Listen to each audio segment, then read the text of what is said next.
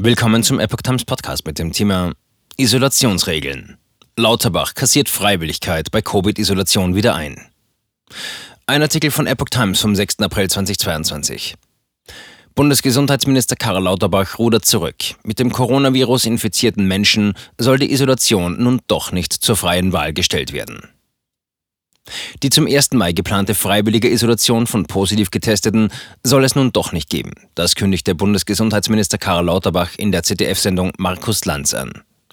Diesen Punkt, dass die Infizierten, dass die sich selbst isolieren und nicht mehr durch das Gesundheitsamt aufgefordert werden, den werde ich wieder einkassieren. Das wolle er am Mittwoch offiziell machen.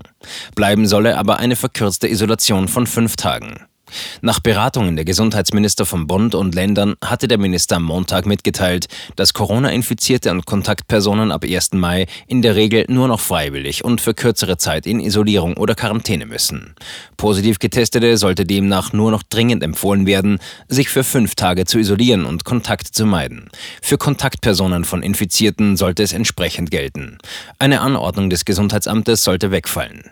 Lauterbach sagte im ZDF, das wäre zur Entlastung der Gesundheitsämter auch sinnvoll gewesen. Das Signal aber, dass ein Infizierter selbst über eine Isolation entscheide, sei so negativ, so verheerend, dass es an diesem Punkt eine Veränderung geben müsse. Der symbolische Schaden, Corona sei nicht gefährlich, sei so verheerend, dass man diese Isolationsordnung so nicht machen könne. Es bleibt dann dabei, wenn jemand krank ist, also hat sich infiziert, dann ordnet das Gesundheitsamt weiter an.